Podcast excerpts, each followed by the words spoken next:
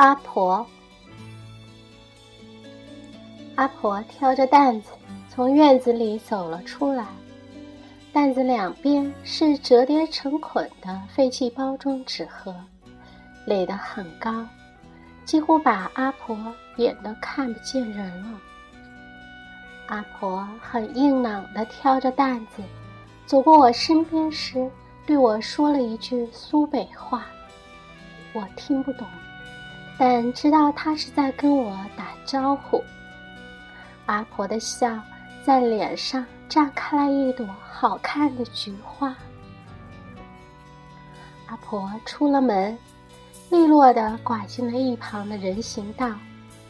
我知道人行道的尽头有一个废品收购站。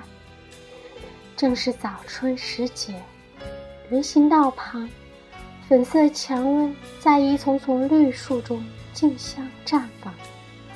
缀满了红花绿叶的枝桠，顺着黑铁栅栏，密密匝匝地向上攀援，又从缝隙争先恐后地钻了出来。阿婆挑担的身影嵌入了这堵美丽的花墙里。阿婆住我家楼下。是楼下那家主人的乡下姐姐，常年在他家做全职保姆。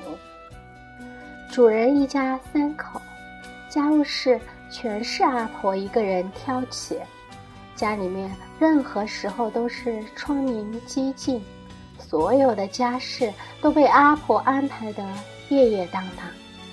主人每个月给姐姐四百元工钱。阿婆在小区内还兼打了几份小工。我家有一阵也请阿婆做过钟点工。楼上楼下的请阿婆来做事很方便。阿婆的话语不大利索，不好懂，可她活干的没得挑的。他干活手脚很快，因为他一个钟点。接着一个钟点排满了活，不快不行。照这样想，阿婆每个月收入也不菲了。可她似乎还嫌不够，晚上仍在小区里拾捡废旧物品。我经常看到她很晚还在地下室分类打包那些纸盒、塑料瓶、衣物。报纸等拾来的东西，隔三差五，阿婆就挑了个担子，或者拉来一辆三轮车，把收捡来的废品全部运走。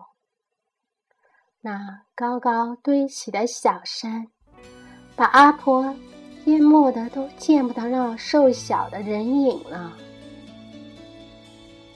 我父母来后，和阿婆照面更多一点。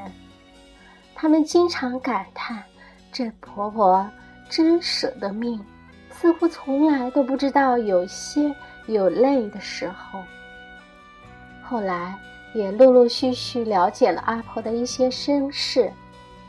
原来阿婆守寡多年，家中有一个卧床的婆婆。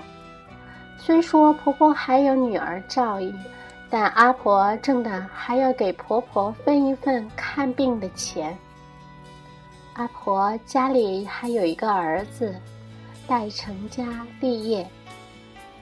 十二年前，阿婆还领养了邻村的一个孤女，女儿今年十五岁了，马上要上高中。再看到阿婆，就觉着。他虽然还是那么瘦小，但并不孱弱。阿婆就是一棵大树。